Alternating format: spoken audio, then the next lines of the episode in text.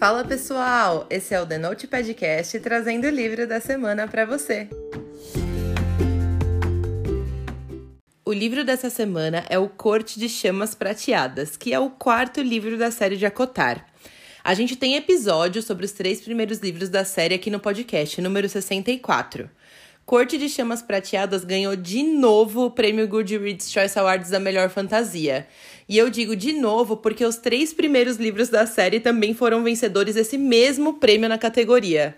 Além disso, tem uma série sendo produzida baseada nesses livros, mas eu confesso que eu tô um pouco apreensiva em relação a essa série, porque a produtora é a mesma que fez a adaptação de Shadowhunters.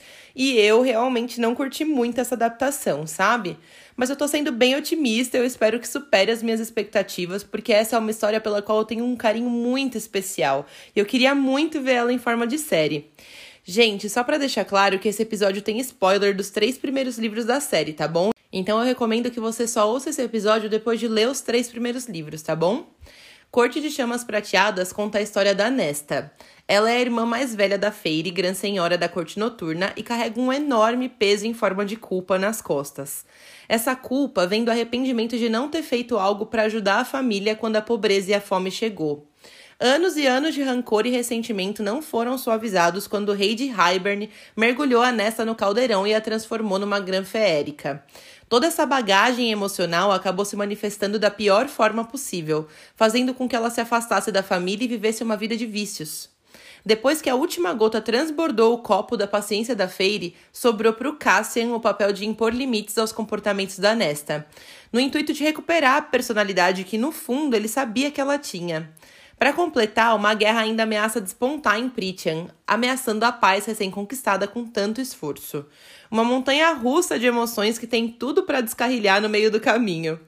Esse livro é escrito em terceira pessoa com um narrador onisciente, e de todos os livros da série, esse foi o que mais deslizou na leitura para mim. Eu já falei para vocês que essa série de livros figura em terceiro lugar na minha lista de livros preferidos da vida, mas eu tenho que confessar que a escrita da Sarah não é uma das mais fluidas com as quais eu já tive contato.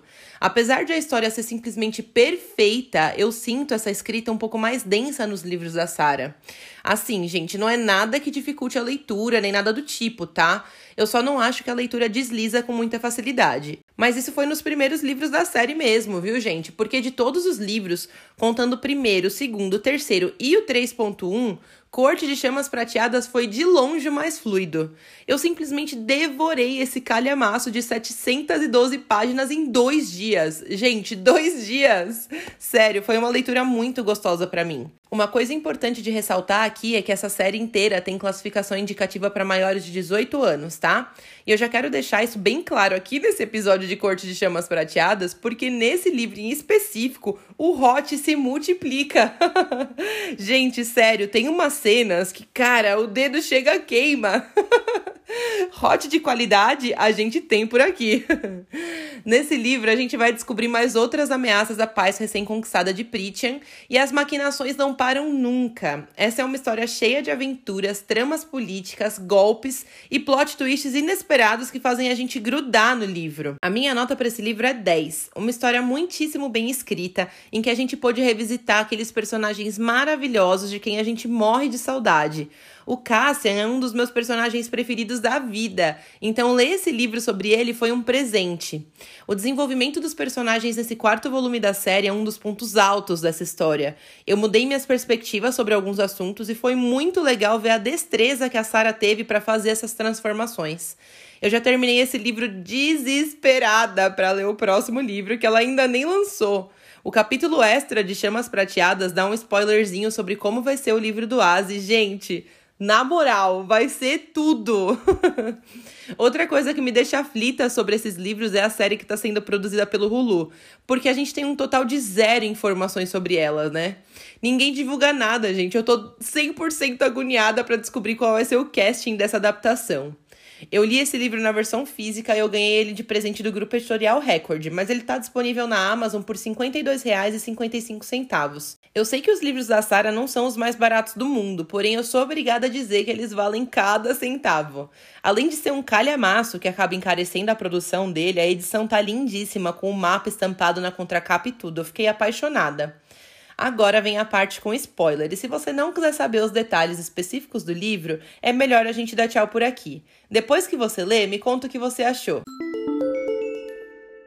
Eu tenho que confessar logo aqui no começo que, apesar de eu ter começado esse livro de cabeça aberta, eu tinha um ranço muito forte da Nesta. Eu ficava muito brava com tudo que aconteceu ao longo dos três primeiros livros, porque para mim era bem nítido que ela era uma escrota mimada, que não tava nem aí com ninguém e era 100% egocêntrica, porque era exatamente isso que as atitudes dela levavam a gente a acreditar o fato dela nunca ter ajudado a Feire a sustentar a família e ainda tratar todas as atitudes da irmã com desprezo. E como se não bastasse, ela ainda usava o dinheiro que a irmã conseguia para gastar com luxos que elas não podiam pagar. A inércia dela durante a guerra, se recusando a usar e reconhecer os poderes que ela tinha extraído do caldeirão. Ai, gente, enfim. Por muito tempo eu nutri um ranço pela Nessa e eu prometi para mim mesma que eu daria uma chance para ela nesse livro eu passei da metade dele sem conseguir passar esse pano para ela, sabe? Eu simplesmente não conseguia comprar as justificativas dela para as coisas que tinham acontecido. Porém, a partir de um certo ponto do livro, foi possível notar que a decepção que ela teve com o pai foi o que moldou todo o resto dos comportamentos dela. Ver que ele não lutou pelas filhas depois de ter perdido todas as posses da família foi extremamente traumatizante para Nesta. Então ela acabava se fechando para ele e esse comportamento acabava afastando ela das irmãs. Foi nítido que o intuito dela era afetar o pai fazendo quase a mesma coisa que ele fazia, ou seja, nada, porém com toques de ressentimento e agressividade. Ela queria que o pai sentisse o mesmo que ela tinha sentido com aquele abandono dele. O ápice aconteceu depois de tudo que ela tinha feito para atingir o pai, ele ressurgiu das cinzas e morreu por ela na guerra.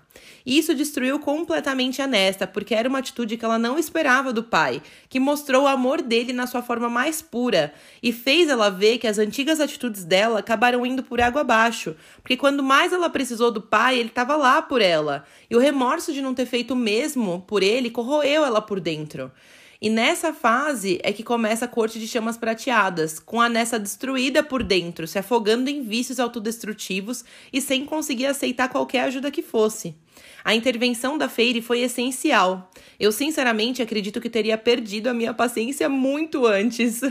Já o Cassian não nos surpreendeu e foi exatamente o nosso cristalzinho lapidado que a gente já conhecia de outros livros, né, gente? Ele voltava lá dia após dia, mesmo depois de ter sido humilhado pela Nesta várias vezes. Foi muito interessante quando a Nessa tenta incentivar a Gwen a treinar com ela e o Cassian fala que ela tem que continuar estendendo a mão, independente do quanto as pessoas fechem as portas para ela.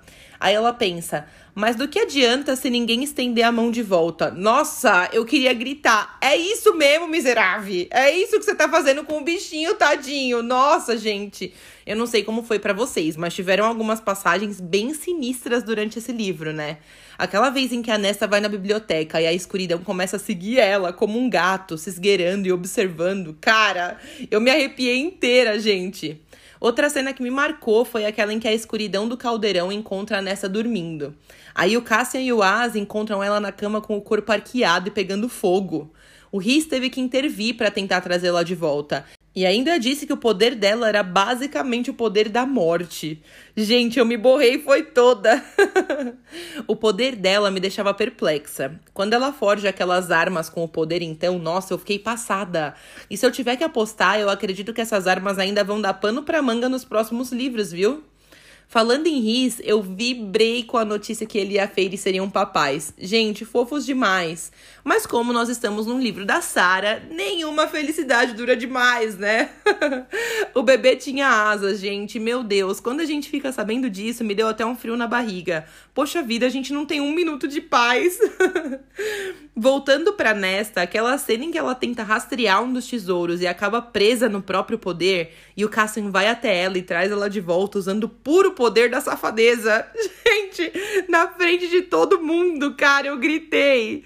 Cara, fiquei tão perplexa quando todos os outros que estavam na sala com eles, todo mundo sentindo o cheiro da excitação dele. Cara, que constrangedor.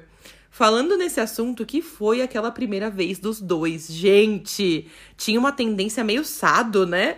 Eu achei babado. Mas aí eu fiquei pistola de novo com a Nesta, porque ela ficava dizendo para ele que era só sexo. Sendo que ela mesma sabia que não era. Ai, gente, que ódio! Dava muita dó do Cassian. Olha, foi uma montanha russa de emoções esse livro. Eu não consigo nem expressar o número de cenas em que eu senti raiva da Nesta. Tem também aquela cena em que ela discute com a Amren e a Amren fala para ela: "Coitadinha da Nesta, tem uma irmã mais nova que ama ela demais e faz tudo por ela". E cara, ela tava precisando desse pisão, né, gente? Ela não conseguia reconhecer as verdadeiras amizades nem debaixo do próprio nariz. Ela precisava de um chacoalhão. E é nessa fatídica cena que ela conta pra Feire que o parto ia matar ela. E do pior jeito possível, né? Tipo, eu concordo que o Riz não tinha que ficar escondendo nada da Feire. Ainda mais algo que dizia respeito a ela mesma.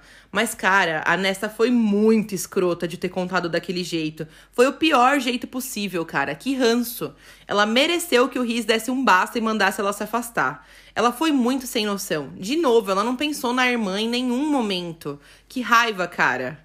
Porém, eu senti muita dó dela depois dessa cena. Deu para ver que ela notou a imensidão da merda que ela fez.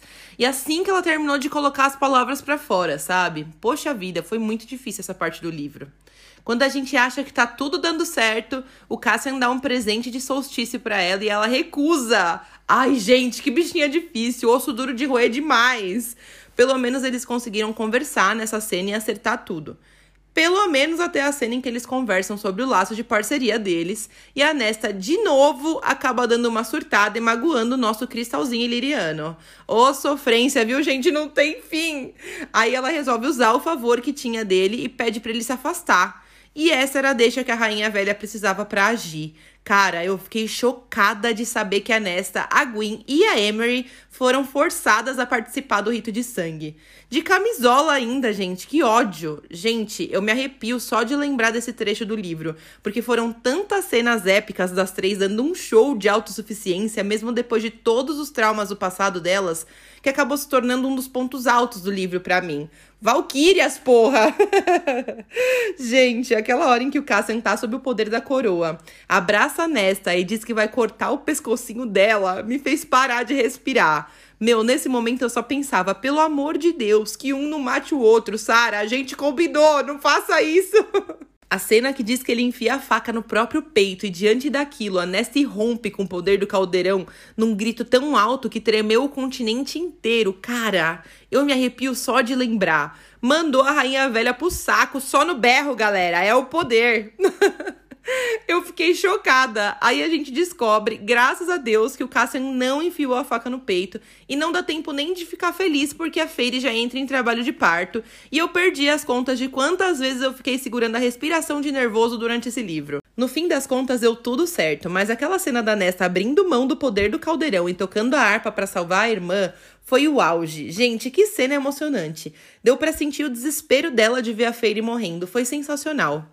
Eu fiquei muito feliz de ver que todo mundo ficou bem e que a Nessa finalmente conseguiu se encontrar, aceitar as transformações internas e externas e foi capaz de demonstrar amor e aceitar de volta o amor das pessoas à volta dela. Foi uma jornada difícil e cheia de curvas, mas a linha de chegada foi maravilhosa. Agora eu tenho que dizer que eu já estou em surto com aquele capítulo extra que fala do As. Eu ainda não sei exatamente o que pensar. Eu quero entrar de cabeça aberta nesse próximo livro, porém eu tenho que confessar que eu acho que o As merece mais do que a planta da Elaine. De qualquer forma, eu vou ser receptiva, porque a Sara já me mostrou em Chamas Prateadas que ela é capaz de extrair o ranço mesmo quando ele já tá instaurado, entendeu?